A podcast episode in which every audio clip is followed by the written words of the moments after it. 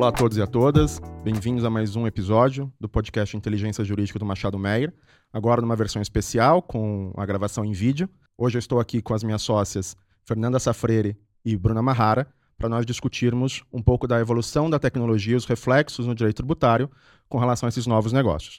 Olá, pessoal. Oi, André. Muito obrigada pelo convite. É um prazer estar aqui hoje. Tudo bom, André? Prazer aqui estar com vocês. Prazer é meu, pessoal. Bom, é sabido que o mundo que vivemos hoje tem uma evolução tecnológica muito grande, né? Essa evolução tecnológica faz com que a gente tenha uma natureza disruptiva com relação às, às relações, tanto as relações uh, tributárias quanto as relações de consumo e as relações de prestações de serviço. No passado, quando eu queria uma obra de arte, eu ia até uma galeria e eu comprava fisicamente essa obra de arte. Hoje nós temos as NFTs. Uh, quando eu precisava, por exemplo, de alguém para arrumar meu carro, eu ia até uma, uma mecânica. Hoje eu posso comprar este serviço né, na internet e me dirigir até essa mecânica apenas para execução desse serviço. Então a gente tem uma, uma gama de exemplos muito grandes acerca de como que a evolução tecnológica influenciou na, nas relações, sejam as relações de consumo, sejam as relações tributárias. A questão é, o sistema tributário nacional, ele está preparado para essa evolução? A gente consegue adequar o nosso sistema a essa evolução ou a gente precisa de um novo sistema? Independentemente disso, independentemente da necessidade ou não desse novo, desse ajuste no sistema, o fato é que as relações hoje já existem, né? Como que efetivamente essas relações devem ser tributadas? Então, acho que esse é um tema bastante atual e bastante relevante para a gente discutir. Fernanda, o que, que, você acha com relação ao sistema jurídico tributário nacional? Você acha que ele está pronto? Você acha que ele precisa de algum ajuste? Ou você acha que a gente precisa, de fato, alterar completamente o sistema para prever essas relações? André, a pergunta é bem complexa, né? É, é muito difícil você dizer que o sistema tributário hoje está preparado para as novas tecnologias, porque hoje ele já não está nem preparado para a velha né, economia. Uh, se você pensar é, no nosso sistema tributário, na nossa Constituição Federal, aonde você tem uma segregação de competência tributária, aonde a tributação é feita em caixinhas, conceitos muito fechados, né? Quer dizer, a gente vem de conceitos fechados, que agora eu acho que está havendo uma, uma diferente forma de interpretar essas, esses conceitos, essa atividade, mas é fato que o sistema, a partir do momento em que ele tributa mercadoria, aí você tem que definir mercadoria, serviço, você tem que definir conceito de serviço, atividade industrial, definir conceito de atividade industrial. Num, numa inovação tecnológica que nós temos, ele não se adequa. Né? A gente vai precisar aí ter uma nova interpretação desses conceitos ou ter um marco regulatório é, diferente que acabe trazendo conceitos mais amplos e consiga abarcar melhor uma evolução tecnológica. Né? Acho que se nós pensarmos em evolução tecnológica, um, o, o, mundo ele demorou né, para atingir a mudança tecnológica. A inovação tecnológica ela, ela, é, ela, é, lenta. A partir de hoje, quando você pensa em, em modelos econômicos, você vê que ele está mudando a cada dia, né? Antes a gente trabalhava muito com mercadoria, depois entrou um pouco o serviço, agora a gente está migrando para intangíveis e o nosso sistema tributário não acompanha esses modelos, né? Porque você acaba tendo que conceituar essas atividades é, em caixinhas que elas não se amoldam 100% a esse modelo, né? Ah, quando você pensa em reforma tributária, e, uh, os últimos anos, eles, eu, eu, entendo que eles foram muito é, relevantes, né? E a gente teve uma participação grande, algo que eu não tinha visto lá, nos últimos 10 anos, uma participação grande da própria é, sociedade, aí eu digo da, da, dos próprios empresários e até das pessoas físicas, buscando e exigindo uma reforma tributária um pouco mais ampla. Né? Se nós formos observar o passado, reforma tributária uh, ela sempre se buscou, né? Por exemplo, quando eu entrei no escritório em 2007, ah, eu lembro que o primeiro seminário que eu fiz para os nossos clientes foi sobre uma reforma tributária e lá naquele momento, em 2007, se visava uma unificação de todos os tributos. Já se passaram é, quase é, 12, 15 anos, né? Uh, e nada mudou, né? O que mudou? Nós tivemos várias reformas fatiadas, uhum. né? O que é o que a gente vem é, observando nos últimos tempos. Sempre se buscou uma unificação e acaba sendo e ocorrendo um fatiamento uh, do próprio sistema tributário e das próprias reformas. E por quê? Porque a gente tem entes competentes diferentes. Existem interesses do Estado, existem interesses da União, existem interesses do município que acabam não sendo né, de alguma maneira, uh, capturados quando a gente pensa numa unificação. Mas a verdade é que a unificação ela traz simplificação. Né?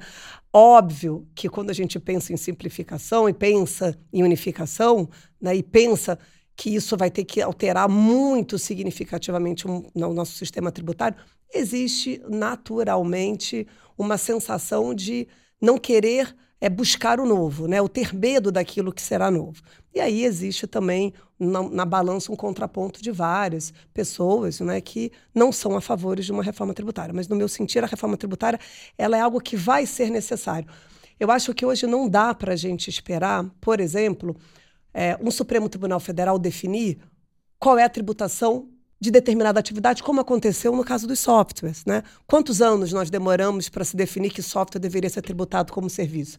Quantos anos os contribuintes ficaram né, pagando ou para o Estado e alguns para o município sobre atividades e tendo um risco ali, né, é, uma exposição uh, junto a qualquer um desses entes de uma forma uh, grande. A gente não pode. E à medida que a gente tem evolução tecnológica, isso vai ficando pior, né? Cada dia você tem atividades novas que vão ser discutidas no, no futuro do Poder Judiciário para saber se a tributação é A ou a tributação é B. E a gente tem um sistema tributário, ou um Poder Judiciário, ou um sistema é, administrativo ou até judicial que consiga comportar uma resposta imediata? Nós não temos. Nós vamos precisar disso. Né? Acho que isso vai ser extremamente necessário para que nós possamos é, desenvolver. É claro, quando a gente pensa em reforma tributária, nós tivemos nos últimos dois anos a PEC 45, que foi a primeira que encabeçou a unificação geral, a PEC 110, que também no seu primeiro modelo já tinha uma mesma unificação tributária, né, de, dos tributos sobre consumo, né, a gente está falando aqui em ambas sobre tributos sobre consumo, mas é fato que o que prevaleceu agora, que é o projeto né, mais maduro para votação, que existia uma expectativa de votação para esse ano, que é óbvio que não vai ocorrer, é fato que ela acabou fatiando, né? Você acabou tendo criação do IVA dual, né? Aquele que vai a junção do ICMS e do ISS e depois a junção dos tributos federais. Então você percebe que existe um padrão nosso, né, de até de aceitação, é, que talvez seja mais fácil de aceitação no Congresso, de um fatiamento é, é, desse modelo. Mas é, mesmo que seja dois né, tributos no final do dia, é muito melhor do que o nós temos hoje. Né? A gente precisa mudar a nossa forma de pensar e até de analisar as atividades, porque já está superado esses conceitos mais arcaicos né, de definição clara do que é mercadoria, do que é serviço, do que é atividade industrial, porque senão no final do dia a gente não vai ter uma tributação sobre nada, né? Porque é fato que é, essas tecnologias elas não se amoldam em nenhum desses conceitos pura e simples, né? Ótimo ponto, Fernanda. É, pensando aqui na sua fala, né, você pontuou a questão da, a, do conflito de competência. Me parece que antes a gente tinha esse conflito de competência entre Estado e município, entre alguns entes da federação, uh, e o contribuinte ele ficava ali à mercê, esperando essa resolução. Quando a gente fala de um mercado disruptivo, me parece que é, é, o próprio contribuinte tem que agora ser mais ativo com relação a essa análise. Então, quando a gente está falando, por exemplo, do software, isso já foi definido pelo Supremo Tribunal Federal.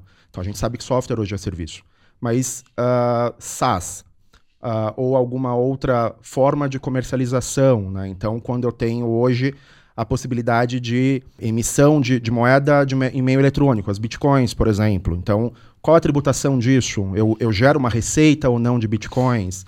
Ou uh, eu tenho hoje uma revenda de serviço muito forte? Né? Uh, o fato de eu validar ali uma, uma, um, um cadastro meu, por exemplo, e bater uma chancela de que aqueles profissionais são bons profissionais tem um valor muito grande. Por quê? Porque eu estou revendendo ali não apenas aquele profissional, mas a confiança, a expertise minha ali com relação àquele cadastro. Então, me parece que nessa nova era, né, a gente precisa de fato com o contribuinte tendo uma participação mais ativa, olhando de fato para a sua atividade, definindo qual a natureza jurídica daquela atividade. E daí sim, apostando nessa tributação de uma forma mais ativa e é, é, trazendo esse convencimento, inclusive, para a autoridade fiscal. Mesmo porque, como você disse, a gente precisa de uma reforma com relação ao sistema tributário, mas ele é posto hoje em dia que as relações elas acontecem hoje em dia. Então, Bruna, considerando aí esse cenário de que é posto do direito tributário que a gente tem algumas caixinhas, mas é posto também que as relações evoluíram, qual é a sua experiência com relação a algum caso que uh, efetivamente a gente teve que analisar que, e entender ali de fato a natureza jurídica, uh, porque essa, essa atividade ela seria disruptiva com relação ao que a gente tinha no passado. É, André, de fato, acho que você e a Fernanda sumarizaram muito bem o desafio que nós, né, como aplicadores, intérpretes do direito, temos hoje em dia. A gente tem caixinhas e tem que identificar, muito além do conflito de competência entre Estado e município, o que é, qual é a natureza jurídica do que está sendo provido, vendido ao cliente, né? Onde está o valor da atividade que um contratante é, está ali é, buscando junto ao seu, ao seu provedor. Então, nós tivemos envolvidos no caso de um cliente que tinha consultores, né, pessoas físicas que iam ao local do contratante, avaliavam o seu modelo de negócios, a sua forma de exposição de produtos, é, faziam uma análise crítica e emitiam um relatório com sugestões de modificações. E, e era isso que o cliente, contratante é, desse nosso cliente, buscava, né? Um, um relatório e sugestões de melhoria e aprimoramento. O modelo desse nosso cliente foi totalmente alterado. Ele não tem mais essa mão de obra, essas pessoas físicas que vão ao local do contratante. Ele tem hoje o contratante imputando as suas informações num sistema, num software. O software, com a sua inteligência artificial, gera o relatório que é entregue para o cliente. Então, o contratante ele tem o mesmo produto final com atividades meio muito distintas. Então, o que é isso? O fato de agora ele usar um software mudou a natureza jurídica do serviço que ele presta? Será que ele não presta mais consultoria? O que ele faz agora é um licenciamento de software? A gente está diante de um software as a service ou de um serviço ainda. Então, é, inserir a tecnologia num negócio também traz essa discussão da alteração da natureza jurídica desse próprio negócio. Na perspectiva do contratante, ele recebe exatamente o mesmo relatório, mas a forma de produzi-lo é muito diferente. Então, a gente está diante aqui, a gente não está discutindo ICMS ou ISS, a gente está discutindo a própria qualificação da natureza jurídica desse serviço. Então, todos esses desafios se impõem aí. Enquanto não vem uma reforma que enderece esses pontos, a gente tem que encaixar nas caixinhas que estão aí disponíveis. É, e não, não só isso, né? Nesse seu exemplo, por exemplo, que é interessantíssimo, além de você ter que encaixar, dependendo da, da, da definição que você dá para aquela natureza jurídica, né? Da, daquela atividade, você encontra desafios no próprio na própria é, é, tributação. Por exemplo, imagina se você define isso como serviço. Vai ser aonde né, a recolhimento? no data center, onde esse software é processado, as informações são processadas, ou é na sede da empresa onde estão a diretoria, ou hoje em dia se pensar num modelo onde todos estão trabalhando né, de uma maneira híbrida, cada um num lugar, seria na casa do, do, dos, da, da, dos próprios administradores daquele negócio, né? As dificuldades, ela, ela, elas são, ela, ela vai muito mais além só de uma definição né, do, da natureza jurídica. Além de definir, como aplicar para o caso concreto, né? Que eu acho Exato. que ainda gera mais um problema. É, é, é eu estava tava lendo um artigo uh, ontem que falava que a gente não tem mais uma economia e um direito digital. A gente tem hoje a digitalização da economia e do direito. Porque antes, quando a gente estava discutindo a economia digital o direito digital, era a inclusão de meios digitais numa prestação de uhum. serviço, numa comercialização. Hoje você tem uh, o rompimento de algumas barreiras. Então hoje a gente tem a digitalização das relações como eu mencionei, né, a, a, um prestador de serviço que agora a, tem lá um, um, uma lista com alguns fornecedores, um freteiro, por exemplo. E essa lista é importante porque hoje a gente tem muitos aplicativos. E esses aplicativos todos utilizam dessa malha de freteiros. Mas tem alguns que são melhores do que outros. Então, a, a triagem com relação a isso passa a ser um elemento também comercializável. Sim. Uh, e eu posso ter também uma, uma, uma operação em que eu vendo o serviço. Esse conceito de, de vender serviço eu acho muito interessante também. Porque antes a gente prestava, era uma obrigação de fazer. Né? Hoje em dia não mais. Eu posso intermediar, eu posso aproximar, eu posso ter expertise ali para identificar para você qual que é a melhor relação. E como você colocou, Bruna, essa expertise ela pode ser vendida por meio de uma ação ou por meio de um input em um, em um software. Então, é, esse ponto eu acho extremamente dinâmico com relação ao nosso direito. E tem pontos que se somam a isso, como você colocou, Fernanda, a questão da, da pandemia. Né? As relações agora, além de estarem digitais, elas podem estar não presenciais, presenciais. em municípios diferentes. A gente tem na nossa Constituição o princípio da territorialidade. Uhum. Uh, como que a gente pode lidar com isso, considerando essas relações em municípios diferentes? Né? Qual, qual, qual o reflexo disso no conceito de estabelecimento prestador? Então, enfim, é algo bastante dinâmico. Me parece que é, é, é um campo bastante fértil para discussão. Esse ponto da territorialidade é interessante quando você pensa na inclusão de novos players numa relação jurídica, né? Então, eh, se a gente for avaliar um, uma pessoa física brasileira faz jus ao recebimento de um valor devido por um, aplicativo sediado no exterior, tá? Ela tem muitos, ela tem um canal aqui, um streaming, ela tem muitos views, ela faz jus ao recebimento de um, um prêmio que é, a pessoa jurídica no exterior tem que fazer. É óbvio que tem muitos, muitas pessoas físicas brasileiras titulares desse pagamento, então a pessoa. E aí, essa pessoa jurídica no exterior contrata um intermediário, uma instituição de pagamento para viabilizar esse pagamento à pessoa física no Brasil. Então, é inserido um player brasileiro para viabilizar esse pagamento. Via de regra, uma regra bem genérica, os pagamentos feitos por pessoa jurídica a pessoa física devem sofrer retenção de imposto de renda na fonte. Mas será que essa esse intermediário, essa instituição de pagamento que está só viabilizando o pagamento de uma relação jurídica que se formou entre uma pessoa jurídica no exterior e uma brasileira, atrai a incidência do imposto de renda na fonte, essa instituição intermediária é fonte desse pagamento? Então, essas discussões também vêm à tona quando novos players são inseridos né, numa cadeia, numa relação jurídica que já está formada. Concordo, Bruna. É, e isso acontece não apenas quando a gente está falando de uma parte no exterior.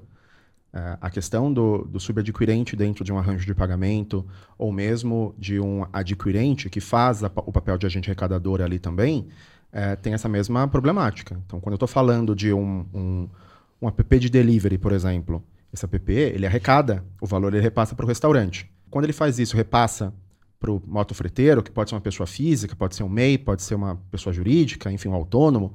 Uh, mas quando é pessoa física, que deveria haver uma retenção, ele considera-se fonte.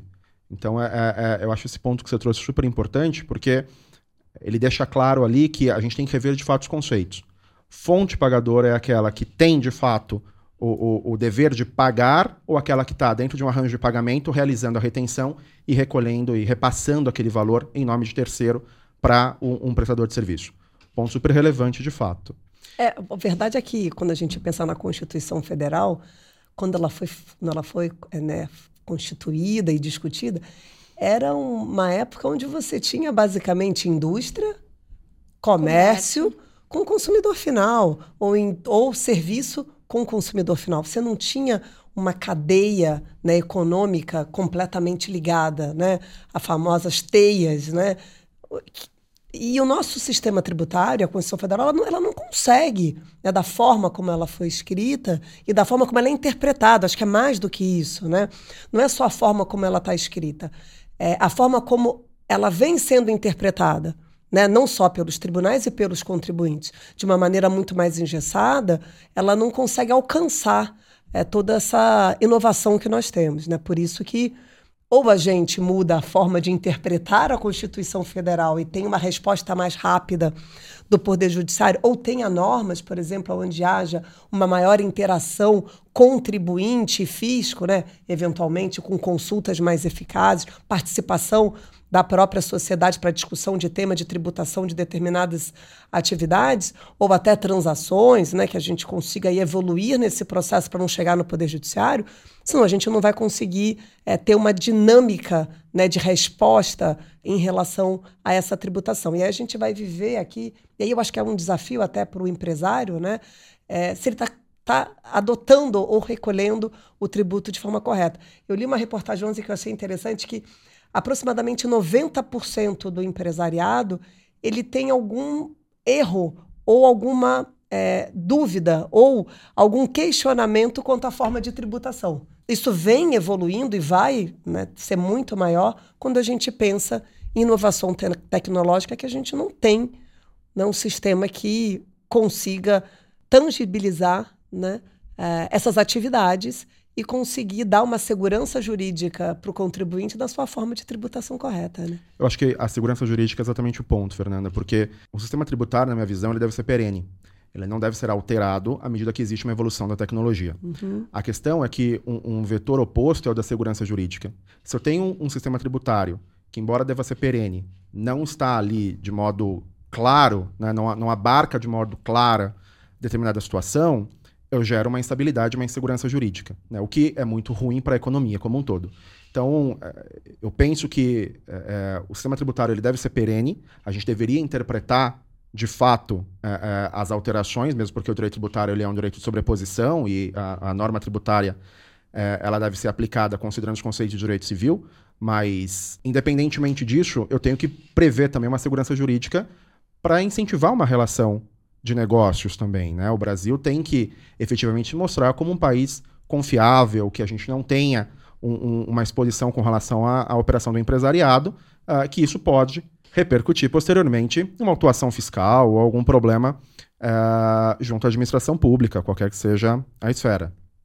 Então, uh, eu acho que esse é um ponto importante para a gente pensar, de fato. Então, a questão é: temos que alterar o sistema, temos que interpretar o sistema que nós temos, uh, como que isso se compatibiliza com as operações que existem hoje em dia. Queria agradecer a presença de vocês aqui, foi um prazer enorme conversar com vocês e agradecer aos nossos ouvintes também. Obrigada. Muito obrigada, André. André.